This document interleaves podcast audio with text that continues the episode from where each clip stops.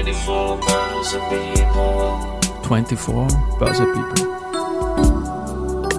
And now in season 10. Are now in season 10. Presented by Babak Group. Presented by Babak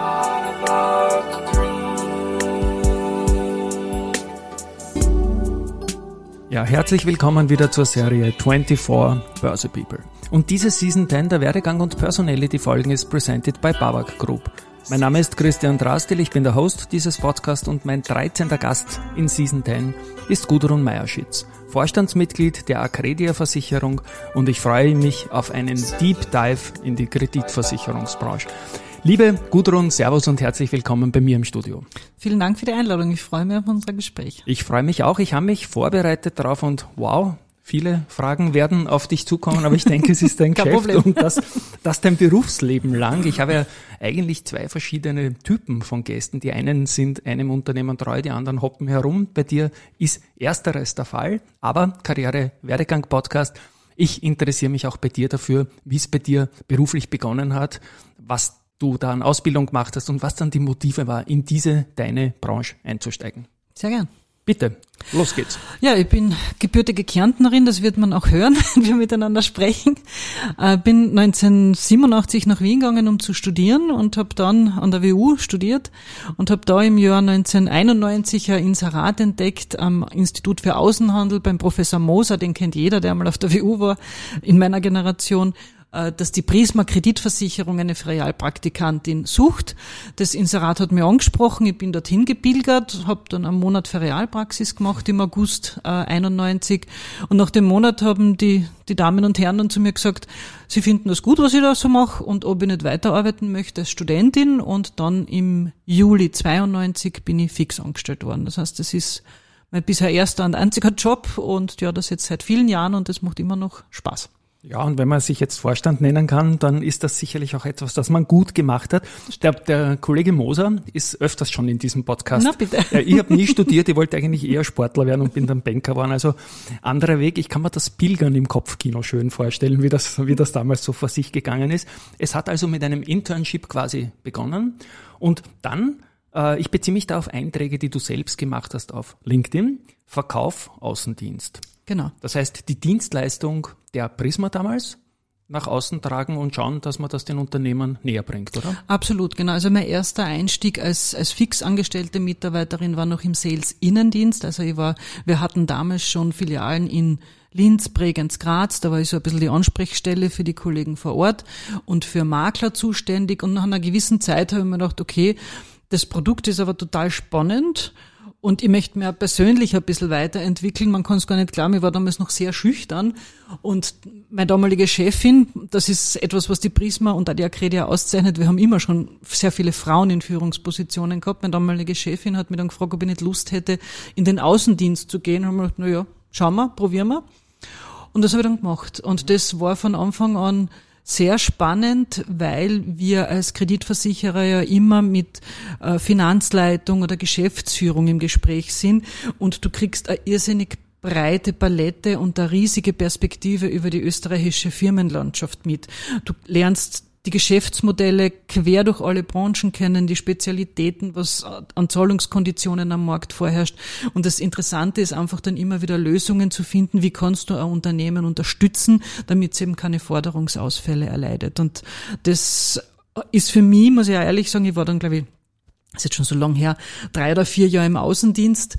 Ähm, aber das ist das, von dem ich am allermeisten profitiere, weil auch später in anderen Positionen, wo es dann auch darum gegangen ist, Kreditlimite zu entscheiden, durch diese Außendiensterfahrung wirst du nie zum Schreibtischstäter. Du warst immer, egal was ich entscheide, es hat eine unmittelbare Auswirkung auf den Kunden da draußen. Und das ist mir irrsinnig wichtig. Das ist mir auch wichtig, das meinen Mitarbeitern und Mitarbeiterinnen weiterzugeben. Weil nur so bleibst du mit der Realität in Kontakt. Und das ist ganz wichtig für uns. Man kann es zwar nicht Außendienst nennen, aber ich möchte meine Zeit am Bankschalter als Mädchen oder Bube für alles auf keinen Fall missen. Da ist jedes erdenkliche Geschäft in der Bank vom Safe gehen bis Kontoauszug einteilen bis Kasse und so. Das war, das war schon eine wichtige, spannende Zeit. Ähm, bei dir in den 90er Jahren, Verkauf, Außendienst. Wie ist es dann weitergegangen? Nachdem du gesagt hast, jetzt gehe ich nach innen, oder? Höchst, oder Genau. du wurdest geholt höchstwahrscheinlich, ne? Ähm, ja, es ist das, das Interessante und das Spannende an unserer Firma war immer, wenn wir immer so anfangen. Äh, mein berufliches Weiterkommen wird dadurch angetrieben, dass mir nicht Fahrt werden darf. Und die Firma hat mir immer die Möglichkeit geboten, wenn ich jetzt gemerkt habe, okay, das, was ich jetzt gemacht habe, das ist schon für mich ein bisschen Routine, hat sie mir immer die Möglichkeit gegeben, mich innerhalb der Firma weiterzuentwickeln, inhaltlich und dann später natürlich auch hierarchisch. Und deswegen war es dann für mich der logische nächste Schritt, nachdem ich eben im Außendienst da durchaus erfolgreich war, dann in die Vertragsabteilung zu wechseln, also in den Innendienst, wo die Konditionen, die der Verkäufer oder die Verkäuferin verkaufen möchten, abgesegnet werden und einfach die Verträge gestaltet werden. Das habe ich dann für ein paar Jahre gemacht. Und da, da war dann wieder das Thema, nach ein paar Jahren, okay, jetzt kann ich schon jede Zusatzbedingung von vorne und hinten auswendig, es muss was Neues her.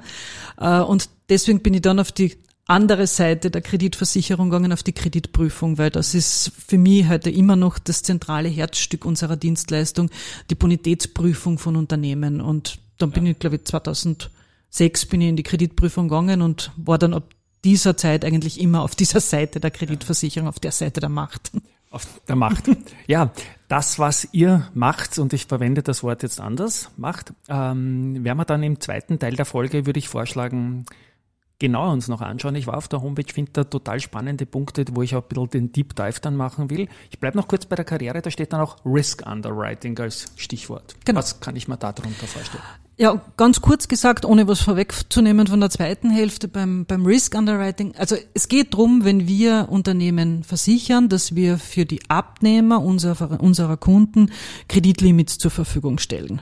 Und das ist das Risk Underwriting. Wir prüfen die Abnehmer, wir holen uns Informationen ein, wir bewerten die Bonität und sagen dann, ja, okay, diese Firma ist für 100.000, 500.000, eine Million Euro gut. Und diese Entscheidung, das nennen wir Risk Underwriting, also einfach Kreditlimits vergeben. Und das war damals dann einfach der Hauptfokus. Ich nutze immer die Chance, meine Gäste, die da sind, auch nach solchen fachlichen Termini zu fragen, weil man da durchaus auch was mitnehmen soll bei diesem Podcast. Ich möchte es in den Nullerjahren noch zwei große Ereignisse, die uns als Gesellschaft und vor allem als äh, Wirtschaft wirklich am Schädel kaut haben, nennen. 9-11. War das für euer Geschäft? Was hat das kurzfristig, langfristig geheißen? Äh, Es war natürlich einmal als erstes einmal der Schock zu verarbeiten und, und einfach auch die ganze politische Lage, die da noch gekommen ist. Und es war natürlich schon ein Auslöser für eine Zinsentwicklung, äh, die uns ja dann lange Jahre begleitet hat. Also die Zinsen sind damals ja schon erstmals erodiert. Äh, Hat jetzt unmittelbar in der Wirtschaft, wenn ich mich jetzt richtig erinnere, nicht wirklich grobe Auslöser gehabt, also dass es da zu einer Insolvenzwelle gekommen wäre. Nein, aber es war schon richtungsweisend in, in einer Niedrigzinsphase einleitend einmal. Ich hätte eher auf die Richtung Terrorgefahr oder so wird größer. Oder ist das etwas, was bei euch nicht so direkt versichert wird? So ist es. Wir, Genau. wir sind eine Warenkreditversicherung. Also bei uns geht es ums, um, um Warenlieferungen und Dienstleistungen, politisches Risiko, eben explizit aufgrund zum Beispiel Atom, Atom, Atomkrieg oder Terroranschläge. Das ist expliziter Haftungsausschluss. Also das ist kein Thema für uns. Okay, das habe ich mir so vorgestellt. Ich wollte es nur unbedingt reinnehmen. Der wirtschaftlich größere Punkt, auch wenn er 9-11 menschlich nicht zu überbieten war, war Lehman. Ja. Da gibt es sicher mehr zu erzählen, auf, auf dein Geschäft zu. Da gibt's wirklich mehr zu erzählen. Ähm, Das war ganz, ganz eine interessante Entwicklung. Ich habe damals von 2005 bis 2007 berufsbegleitend studiert an der FH Wiener Neustadt und meine Master Thesis, die ich eben 2007 geschrieben habe, hatte das Thema äh, Asset-Backed Securities äh, und Kreditversicherung. Weil das war damals in aller Munde, die ganze Verbriefung und dann kann man das noch kombinieren mit einer Kreditversicherung, damit das Kreditportfolio auch noch einmal besser bewertet wird. Und damals habe ich mir gedacht, ich bin ein ich bin da relativ simpel gestrickt. Ich habe mir das wirklich aufgezeichnet, wie denn das funktioniert, ausgehend von einem, von einer, von einem Hypothekarkredit für ein Haus werden immer mehr beteiligte Parteien. Dieser Kredit wird immer mehr, immer mehr wert durch Ja. irgendwelche Wunder, die, die, die, die, Wunderdinge, die da passieren. Und es, jede dieser Parteien verdient dran. Und wenn man ein bisschen mit Hausverstand an manche Dinge herangeht, kommt man drauf, das kann nicht lang gut gehen, weil das funktioniert einfach nicht. Aus wenig ganz viel zu machen und dann ähm, verdienen ganz viele Parteien dran, das funktioniert nicht. Und haben wir gedacht, das, da passiert irgendwas. Gott sei Dank ist mein Master Thesis dann schon beurteilt gewesen und dann kam tatsächlich Lehman. Und damals war ich als, als Credit Manager noch tätig, also noch nicht in einer Führungsaufgabe, sondern für unsere größten Kunden einfach der tägliche Ansprechpartner, wenn es darum geht, Kreditlimite zu erklären, äh, zu zeichnen, aber natürlich auch zu reduzieren oder aufzuheben. Und die Zeit, das war, das werde ich nie vergessen es war damals im Februar, März, man hat wirklich gedacht, es kommt der Weltuntergang. Also ja. es herrscht Stillstand, niemand weiß mehr, wie es weitergeht. Wenn ich mit Kunden gesprochen habe, war Verzweiflung. Mhm. Ich habe keine Aufträge mehr von jetzt auf gleich. Also es war wirklich dramatisch, auch für uns. Wir haben uns dann, wir haben immer gute Schadenquoten. Es ist damals schlagartig nach oben gegangen. Klar. Aber wir haben uns überlegt, wie gehen wir damit um? Und so schnell wie es kommen ist, so schnell war es wieder weg. Man hat ja euch gebraucht, ihr wart ja ein Lösungsansatz. Absolut, ne? absolut. Das war das Jahr 2009. Wir waren damals schon, also wir sind 1989 gegründet worden, das heißt, wir waren damals 20 Jahre alt. Das war das Jahr, wo wir Marktführer geworden mhm. sind, weil wir uns damals bewusst entschieden haben, wir gehen anders mit den ganzen Themen um als die großen Kreditversicherer. Wir heben jetzt nicht flächendeckend Versicherungssummen auf. Wir bleiben drinnen, solange wir das halt irgendwie vertreten können. Und das war, das muss man im Nachhinein betrachtet auch sagen, unser Glück, dass es so schnell wieder weg war. Wir hätten das auch nicht ewig durchhalten können, weil es waren schon äh, viele Insolvenzen. Es hat da schon einen, einen starken wirtschaftlichen Einbruch gegeben. Ja, Aber wir haben's, wir haben's damals gut gemanagt. Wir haben ein gutes Management gehabt. Äh, unsere damalige Vorständin Frau Selden, die hat da eine ganz eine klare Vision gehabt und das haben wir durchgehalten. Das haben wir gut gemacht. Aber wer die Zeit damals erlebt hat im, im Risk Management, den kann so bald nichts mehr erschüttern. Also in meinem Teil der Bubble hat sich vieles nie wieder auch nur annähernd auf das Level erholt, was wir bis dahin gesehen haben. Und ja. wir sind aus einer prosperierenden Wirtschaftsphase in den Nullerjahren gekommen. Danke auch dafür. Ich springe jetzt mal in die Zehnerjahre.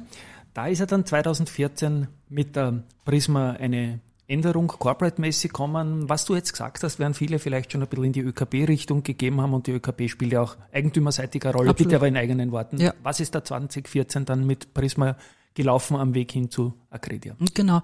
Also in vor 2014, ich glaube es war 2005, bitte jetzt nicht festnageln, äh, wurde eine Schwestergesellschaft gegründet, also ein weiteres Spin-off sozusagen von der österreichischen Kontrollbank. Die Kontrollbank ist ja weiterhin unser Mehrheitseigentümer mit 51 Prozent.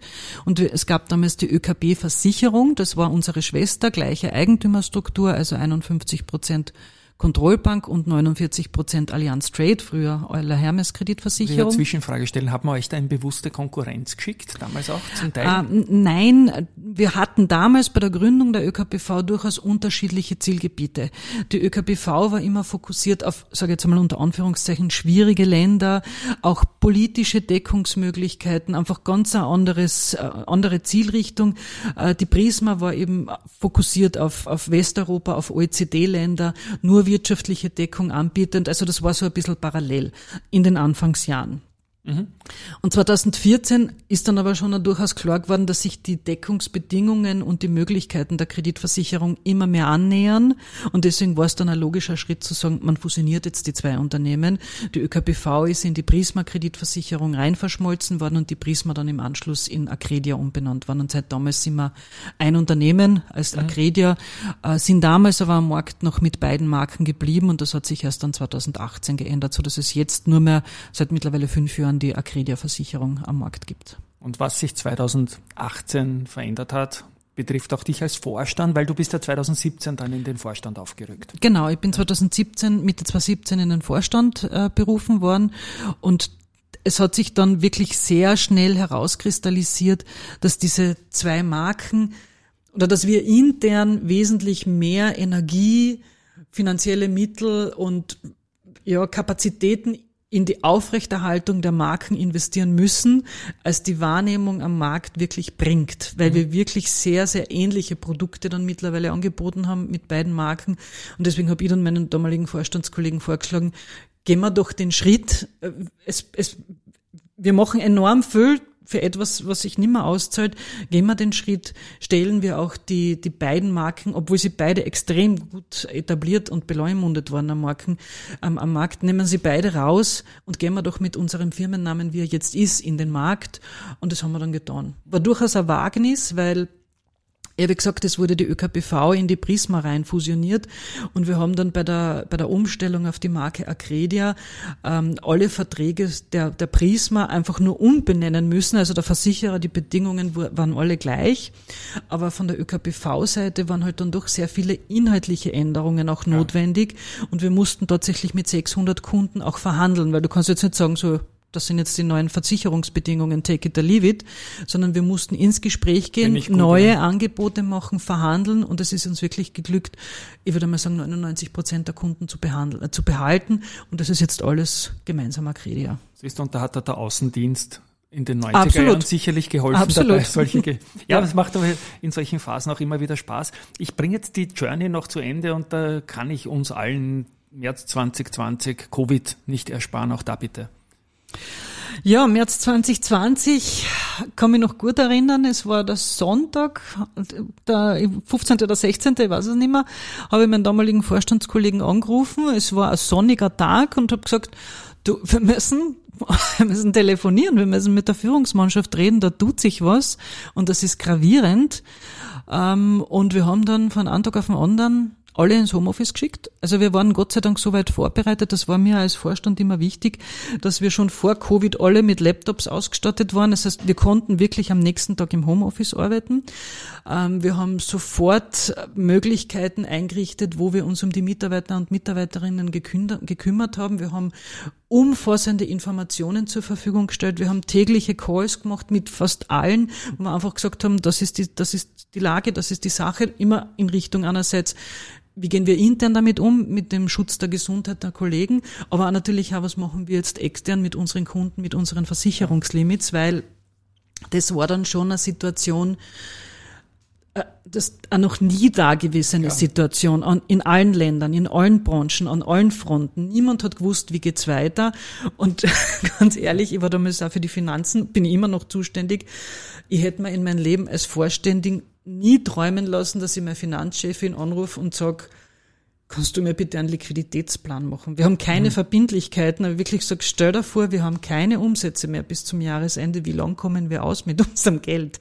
Dass ja. ich diesen Satz jemals sagen hätte müssen, hätte ich nie für Möglichkeiten.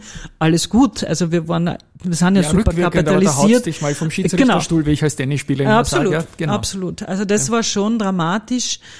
Ähm, und wir waren dann die nächsten Monate auch da wieder sehr ähm, ja sehr resistent, sage ich jetzt einmal, weil als Kreditversicherer hast du keine andere Möglichkeit, als ja. dein Risiko zu steuern, indem du über Limitmaßnahmen reagierst. Ja, und du musst ja auch stark sein, weil die Leute verlassen sich auf dich und dein Unternehmen. Äh, ja? Genau, aber ich habe ja natürlich auch die Verpflichtung gegenüber den Versicherungsnehmern zu erfüllen. Äh, das heißt, irgendwann kommst du zu dem Punkt, wo du entscheiden musst, können wir alle Deckungen aufrechterhalten oder nicht. Da waren wir sehr viele Monate ähm, sehr standhaft, weil wir ja parallel in Österreich ja über dieses Schutzschirmthema gesprochen ja. haben. Es hat sich dann aber sehr schnell herausgestellt, äh, ähm, dass aufgrund der gesetzlichen Rahmenbedingungen, die in Österreich einfach anders waren als in anderen Ländern, so ein Schutzschirm nicht zustande kommen wird. Wir müssen reagieren auf der Limitseite. Und dann hat sich aber über den Sommer dann auch wieder sehr schnell die Situation ein bisschen gelichtet, dass man festgestellt hat, okay, durch diese vielen Liquiditätsmaßnahmen und Unterstützungsmaßnahmen werden die Insolvenzen vermieden mhm. und wir können wieder anders mit unseren Kunden ja. umgehen. Wir können sie fragen, wo braucht es unsere Unterstützung, damit man diesen Rebounds-Effekt da schnell unterstützen kann und mitnehmen kann. Mhm. Und wir sind dann mittlerweile, also in kürzester Zeit, wir haben Limit, also Obligo reduziert, in kürzester Zeit waren wir wieder auf dem alten Niveau und heute sind wir in Höhen, wo wir noch nie waren. Also weil es ja auch nicht leichter geworden ist in der Welt, muss man sagen. Äh, ne? Na, weil schon nach Corona, also der, der Wiederaufschwung war schon extrem ja. stark und das ist ja unser Motto, wir machen Mut zu handeln. Das heißt, wir haben uns dann auch bewusst entschieden und haben gesagt, liebe Kunden, sagt uns, wo ihr Bedarf habt und wenn es geht, unterstützen wir so gut es geht. Mhm. Und das hat sich bezahlt gemacht. Die ÖKB, die war ja sehr schnell mit Programmen auch da, um den Unternehmern zu helfen. Da war sie, nehme ich an, auch in einigen dabei, oder? Na gar nicht. Die ÖKB ist die Export Credit Agency. Die okay. ÖKB hat einen anderen Auftrag von staatlicher Seite. Sie sind unser Eigentümer und mehr nicht. Okay. Ich bin jetzt bei dem angekündigten Deep Dive, obwohl wir eh schon hineingeteift sind, aber jetzt noch deeper. Ich dann, kann da die accredia.at, die Homepage, empfehlen und schau jetzt mal auf den Bereich Produkte. Jetzt typisches KMU-Unternehmen Österreich, so mittelgroß, was bietet sie an? Das Unglücklichste an der Kreditversicherung ist der Name. Weil jeder denkt, bei Kreditversicherung geht es darum, dass wir die Kredite des Unternehmens versichern. Das tun wir nicht. Was wir machen ist, wir versichern die wahren Kredite. Sprich, wenn ein Unternehmen an einen Kunden liefert und Zahlungsziel gewährt, was üblich ist im, im Wirtschaftsleben, also ich, ich liefere, ich bin das Unternehmen A und ich liefere meinem Kunden Waren im Wert von einer Million Euro oder 100.000 Euro mit einem Zahlungsziel von 60 Tagen, dann weiß ich ja nicht, ob ich in 60 Tagen das Geld bekomme. Das weiß niemand. Das, da schwitzt man ordentlich herum dann. So ist es. Und Ja. damit man nicht schwitzt und diese Unwissenheit reduziert, gibt's uns. Man kommt zu uns und sagt, schau, liebe Akredia, das sind unsere Kunden.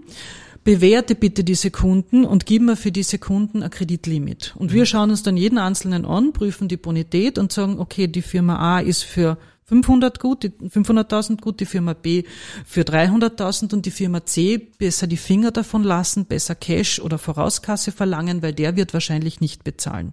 Und wenn dann von den versicherten Kunden in 60 Tagen tatsächlich einer nicht bezahlt, weil er pleite gegangen ist, dann ersetzen wir die Forderung. Und das ist, was wir machen. Okay. Und ihr werdet euch höchstwahrscheinlich die Kunden nicht situationselastisch anschauen, sondern ihr habt es euch eh schon angeschaut, weil da nehme ich an, eine Riesendatenbank dahinter steckt, oder? Wir haben dadurch, dass äh, Euler Hermes, also Allianz Trade jetzt unser Mitgesellschafter ist, haben wir Zugriff auf die ganzen weltweit verfügbaren Daten. Vielleicht um eine Zahl zu nennen, damit man sich vorstellen kann, wir haben aktuell mehr als 220.000 versicherte Limits äh, und ein Obligo von fast 35 Milliarden Euro. Also für unsere zweieinhalbtausend Kunden, die wir haben, stellen wir Versicherungssummen im Wert von 35 Milliarden Euro zur Verfügung weltweit. Wow. Ja. Und wenn ich jetzt als, komme ich kurz von der Gegenseite, einen kleinen Sidestep, wenn ich jetzt als kleines Unternehmen sage, ist vielleicht gar nicht so deppert, in eurer Datenbank selber dabei zu sein, weil es ja auch eine Art Gütesiegel, glaube ich, darstellt, oder?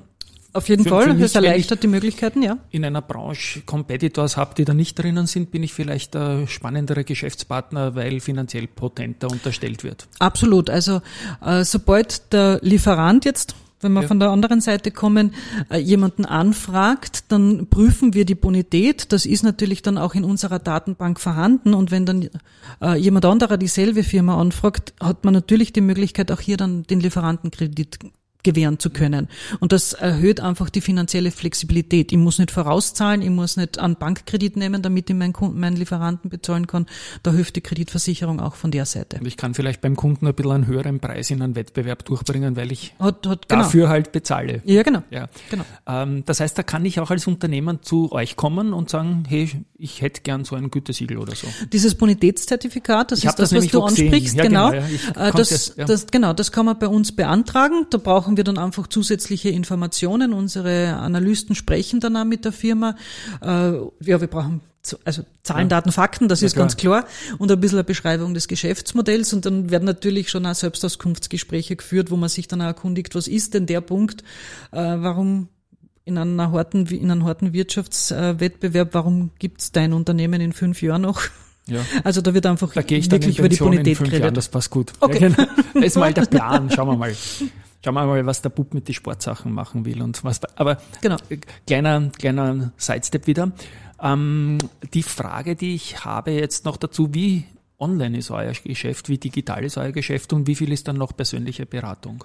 Beides. Also als Kreditversicherungskunde ist der gesamte Abwicklungsprozess online. Das heißt, wir stellen unseren Kunden ein Tool zur Verfügung. Äh, Da werden die Anträge, also wenn ich jemand, wirklich jemanden konkret versichern möchte, Kreditprüfungsauftrag nennen wir es, die werden online gestellt. Ich kann automatisch in den Datenbanken suchen. Im besten Fall kriege ich sofort vom System die Antwort. Äh, Wenn es dann tatsächlich zu Verzugsmeldungen oder irgendwelchen Zahlungsschwierigkeiten kommt, wird das über dieses Portal gemeldet. Und wenn es dann zu einem Schadenfall kommt, wird das auch über das Portal abgewickelt. Also das ist komplett, die ganze Strecke ist digital möglich. Muss heute so sein, oder? Haben wir schon lang. Also das, Ja. haben, das haben wir wirklich schon lang. Was hast du auch ein bisschen so als Driving-Kraft? Das, Ganze also dieses Online-System haben wir tatsächlich schon seit den 90er Jahren über dann war's unsere das alte nicht. AS400. Ja, Also das ja. ist, das, das war schon immer die Da Anforderung. warst du im Außendienst, da warst du das nicht. Genau, aber da habe ich schon so Prismanet hieß es damals so Präsentationen gemacht. Die persönliche Schiene ist wichtig, ähm, für die Besprechung von Problemfällen und vor allem von Kreditlimits, weil wir natürlich nur, wir sind keine Auskunftei, das heißt, wir dürfen nur sagen, wir versichern die Firma A für den und den Betrag, wir dürfen aber schriftlich nicht darlegen, woran das liegt. Mündlich dürfen wir das natürlich erklären und dafür brauche ich die persönliche ähm, Ansprache. Persönlich heißt jetzt nicht unbedingt, dass wir regelmäßig in ganz Österreich vor Ort bei allen Unternehmen sind, aber einfach telefonisch müssen da die Kollegen da sein. Und das sind extrem versierte Mitarbeiterinnen und Mitarbeiter, die einfach auch sich gut auskennen in der Wirtschaft. Auf eurer Homepage finde ich weltweiter Schutz vor Zahlungsausfall. Ja. Jetzt ist ja die Welt groß und es gibt jetzt gerade Krisenherde, mit denen man nicht gerechnet hätte. Ja. Machen wir vielleicht mal einen kleinen aktuellen Status quo. Mhm. Was sind momentan die größten Herausforderungen, um euer Leistungsspektrum so anbieten zu können, wie ihr es anbieten wollt und wie es auch nachgefragt wird? Also das Anbieten ist kein Problem. Also wir können weltweit decken. Es gibt jetzt ein paar Länder, die sind off-cover, also ja. Syrien, Nordkorea, die typischen Verdächtigen. Da, da können wir als private Kreditversicherung nicht hin, da gibt es ja keine Rückversicherung. Ähm, was für uns das Thema ist, wir müssen natürlich immer den Blick in die Zukunft haben. Wo erwarten wir gravierende wirtschaftliche Veränderungen, die einfach zu Insolvenzen führen. Das darf man immer nicht vergessen. Das ist unser Hauptding. Wir schützen vor Insolvenzen der Abnehmer. Und da sind natürlich schon Länder, wo wir genau hinschauen. Ähm, China, der Konflikt China-Taiwan, wenn sich das verschärft, da kann es wirklich für die Weltwirtschaft noch einmal gravierend schwierig werden. Aber wir brauchen ja gar nicht so weit gehen. Wir können nach Italien schauen. Italien hat ein Schuldenproblem. Ähm, auch das ist immer wieder ein Thema. Jetzt könnte ich frech sein, Österreich auch. Sowieso, also ich meine, da, da, da braucht man gar nicht, ich meine, die Zahlen sagen die Wahrheit. Also da, Wahnsinn, was das, da, ja. das, das, das, das genau. Und ja. irgendwann schlagt sich das einfach auch in die Realwirtschaft durch. Es werden Refinanzierungsmöglichkeiten immer schwieriger. Also es, ich würde es einmal so sagen, es gibt jetzt nicht Branchen, die besonders schwierig sind. Es gibt auch nicht Länder, wo es besonders schwierig oder leicht ist. Es gibt überall, in jeder Branche, in jedem Land gibt's gute, schlechte, weniger gute Unternehmen und die sind dann halt einfach von den Verwerfungen, die in der Wirtschaft passieren, aufgrund politischer oder wirtschaftlicher Umstände entweder stärker oder schwächer betroffen. Und das ist unser Fokus. Das müssen wir im Auge behalten und überwachen. Das Research dazu muss ja Wahnsinn sein. Der, der mhm. kleine Christian stellt sich jetzt so internationale Vernetzung vor, was Länderrisken betrifft. Mhm. Lokal werden es eure Leute sein, nehme ich an, die auch sehr viel Primär-Research machen müssen. Äh, so ist es. Wir, ja. wir arbeiten mit Allianz Trade in einem System zusammen und innerhalb von Allianz Trade oder dem Business Model, wie wir das halt nennen, herrscht das äh, Motto vor, Risk is local. Das heißt, ein französisches Risiko wird am besten von einem Kollegen, der in Frankreich sitzt, geprüft, weil der weiß, wie es in Frankreich abgeht. Und wir sind in, innerhalb dieses Netzwerks für Österreich und Südosteuropa zuständig, also die ehemaligen sechs jugoslawischen Länder sind auch unsere Kompetenz. Und dort führen die Prüfung und die Analyse wir hier vor Ort durch. Und das stellen wir aber dann eben auch den Kollegen vor, in, in Allianz Trade zur Verfügung. Also wann immer zum Beispiel ein deutsches Unternehmen nach Österreich liefert, prüfen wir den Österreicher für dieses deutsche Unternehmen und geben die Information da bekannt. Und nach Kunden, glaube ich, brauche ich dich gar nicht fragen, da wird querbeet die Öster alles. Österreich alles, ja. oder? Ihr seid also, der Marktführer? Wir sind der Marktführer, wir haben mehr als 50 Prozent Marktanteil, ähm, wie gesagt, zweieinhalbtausend Kunden ungefähr und es ist vom, vom kleinen Unternehmen bis hin zu der großen Spitze der Industrie bei uns alles vertreten, von also A bis Z. ATX wird, nehme ich mal an, fast voll inhaltlich so ziemlich dabei sein. Absolut, das ist ja. ein interessantes Phänomen. Ohne schon Namen von, zu nennen, ja. ja, ja, schon ja. von jeher. Ähm, je größer das Unternehmen, ähm, desto normaler ist es, kreditversichert zu sein. Also für, für, für große Unternehmen oder große Mittelständler gehört eine Kreditversicherung wirklich zum Standardrepertoire.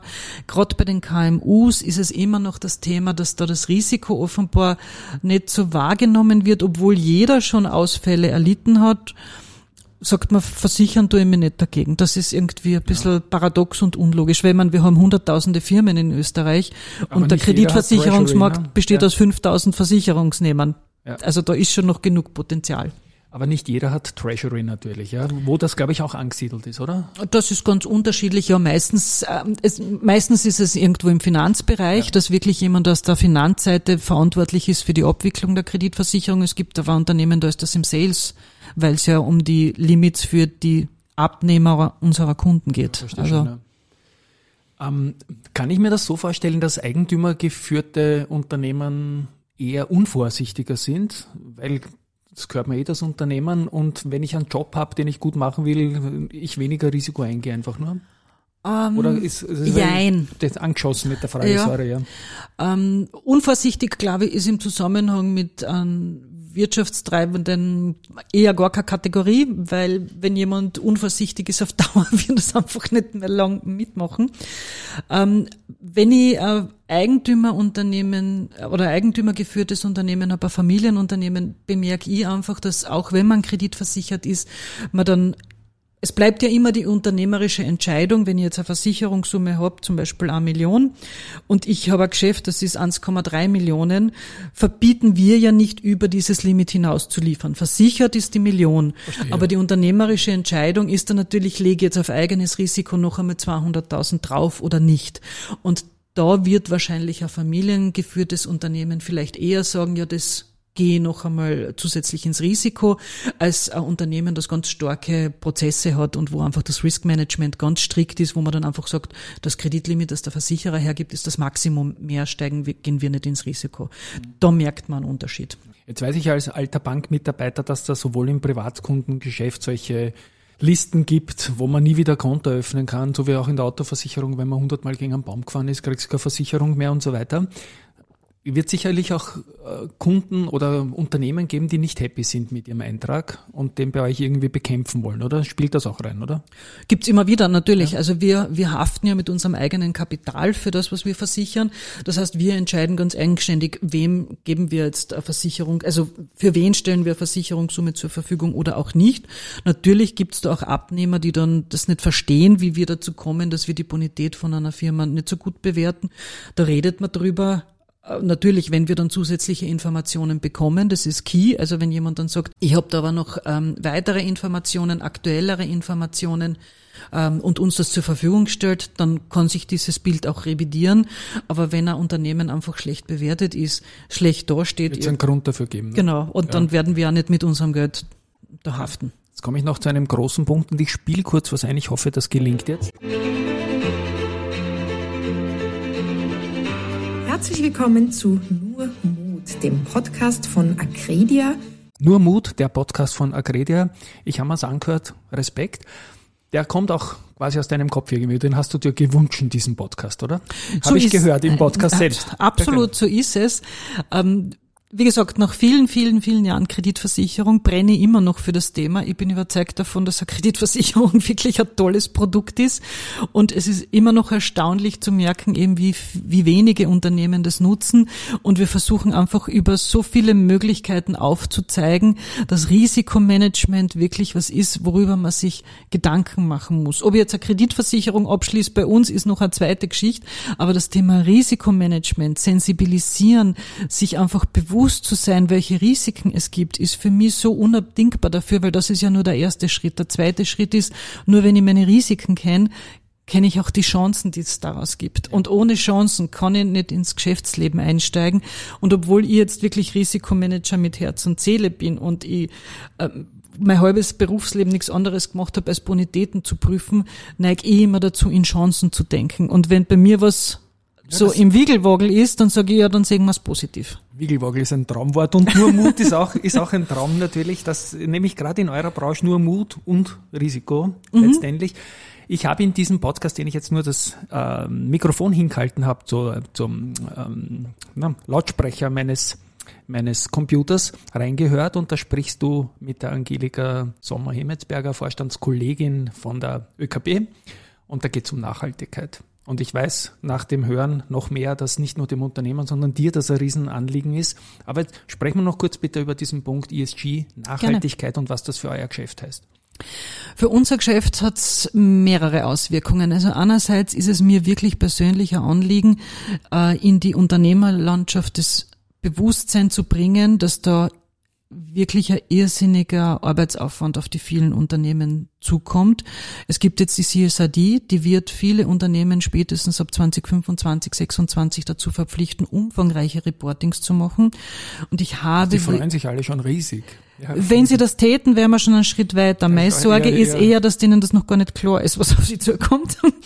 Und ich glaube, das muss man echt bearbeiten. Und man muss aber gleichzeitig auch immer wieder sich in Erinnerung rufen, dass man das nicht macht, damit man irgendwelche Reportings erfüllt, sondern wir machen das wirklich, weil es keinen zweiten Planeten gibt. Und das ist halt einfach das Mittel zum Zweck, für das sich die EU entschieden hat. Die EU hat über den Green Deal entschieden und dazu stehe ich voll, dass man über die Lenkung der Finanzströme den Weg schafft zu einem nachhaltigen Wirtschaften. Und das heißt halt einfach, dass die Regulatorik da gewisse Normen vorgeben muss, weil sonst passiert's nicht. Ein Systemwandel kriege ich oft nur hin, wenn ich die Rahmenbedingungen des Systems ändere. Ob jetzt diese Anforderungen des Reportings überbordend sind oder nicht, darüber können wir lang reden. Ähm, das, das ist immer wieder einmal, dass man von einem Extrem ins andere schwankt. Das wird sich auch wieder einschleifen. Aber es ist halt wirklich das Mittel zum Zweck, damit allen bewusst wird, dass wir anders wirtschaften werden müssen. Ich habe gerade kürzlich in einem Radiointerview jemanden gehört, der gesagt hat, ähm, es gibt halt viele Ressourcen, die sind einfach nur beschränkt vorhanden. Und bisher war es so, dass der globale Süden die dem globalen Norden verkauft hat, weil der globale Süden sie selber nicht gebraucht hat. Mittlerweile ist der globale Süden draufgekommen, dass sie diese Produkte auch selbst verarbeiten können oder auch selbst brauchen und sie stellen sie dem globalen Norden nicht mehr zur Verfügung. Und die Ressourcen sind aber knapp. Und das wird sich auch nicht ändern.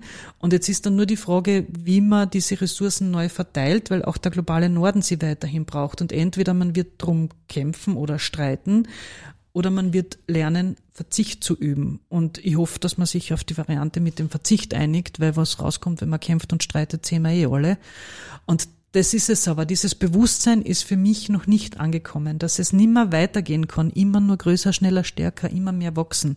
Da müssen wir umdenken. Und das ist halt in, mit der EU und dem Green Deal der Weg in dieses Umdenken.